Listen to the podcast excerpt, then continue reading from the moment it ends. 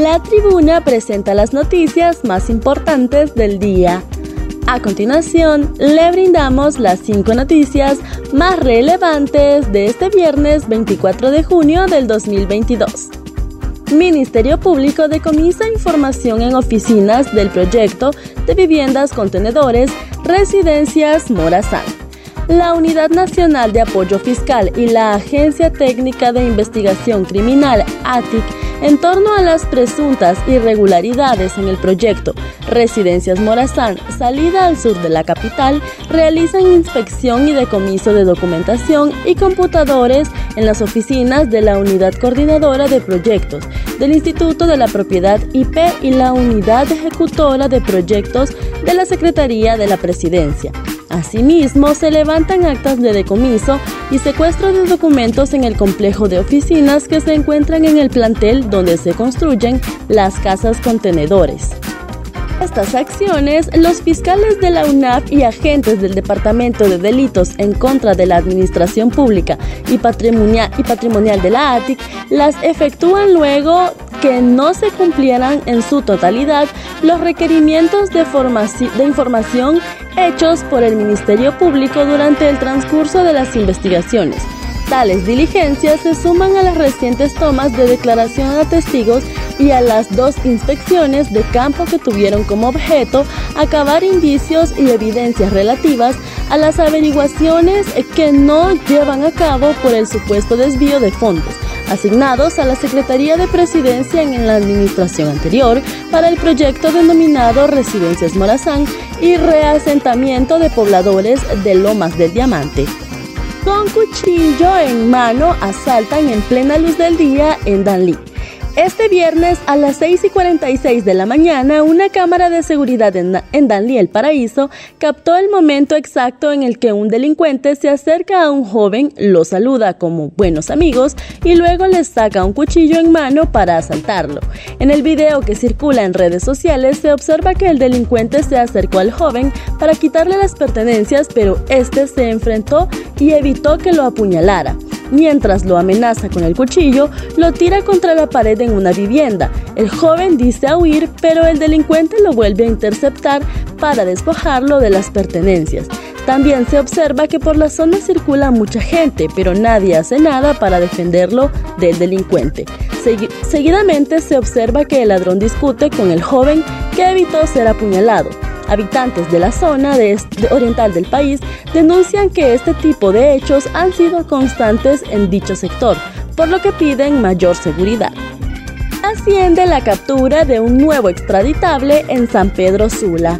La Policía Nacional capturó este viernes a un extraditable en la zona norte del país, el cual está siendo solicitado en, en, extradición por narcotráfico y posesión de armas de fuego. Se trata del hondureño Norland José Carrasco López, alias Catracho, es el, capturado en la zona norte del país.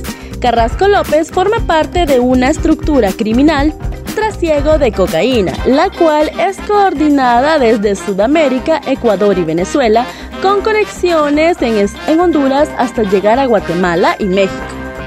Joana Bermúdez asegura que respaldarán fortalecimiento de la Policía Militar del Orden Público. La diputada del Partido Nacional, Joana Bermúdez, anunció este viernes que su bancada respaldará el fortalecimiento de la Policía Militar de Orden Público tras lo manifestado por el ministro de Defensa, José Manuel Zelaya, de reperfilar las funciones de la policía para luchar contra el narcotráfico. Se debe tener claro que la obligación del Estado es la protección de la vida e integridad de la persona humana que esa es una funcionalidad del Estado y una obligación que debe cumplir sin discriminación de ningún tipo, manifestó. El Tribunal Supremo de Estados Unidos anula la protección del derecho al aborto. El Tribunal Supremo de Estados Unidos anuló este viernes la protección del derecho al aborto vigente en este país desde 1973 en una decisión histórica que permitirá a cada estado decidir si mantiene o prohíbe este derecho reproductivo. El fallo señala que la Constitución no otorga este derecho y devuelve la autoridad para poder legislar sobre el aborto al pueblo y sus representantes electos.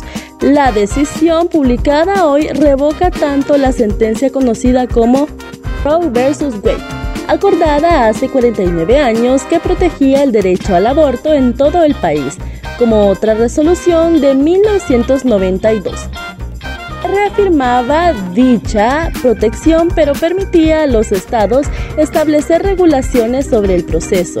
En el momento de acatar la Constitución y devolver la cuestión del aborto a los representantes electos de los ciudadanos, dice literalmente el fallo redactado por el juez Samuel Alito en una fase que ya recogía también su borrador, filtrado a los medios en mayo. La decisión ha salido adelante por mayoría con seis votos a favor, aunque con uno de ellos con una opinión separada y tres votos en contra. Los que han votado a favor insisten en no considerar el aborto un derecho constitucional ni tampoco un derecho apoyado por la historia o la tradición estadounidense. Además, además considera que el Roe vs. Wade fue ofensivamente incorrecto y chocaba con la propia constitución. Para conocer más detalles, ingrese a nuestra página web www.latribuna.hn y síganos en nuestras redes sociales. Estas fueron las 5 noticias más importantes de hoy, viernes 24 de junio del 2022. Muchas gracias por su atención y feliz fin de semana le desea el equipo de La Tribuna.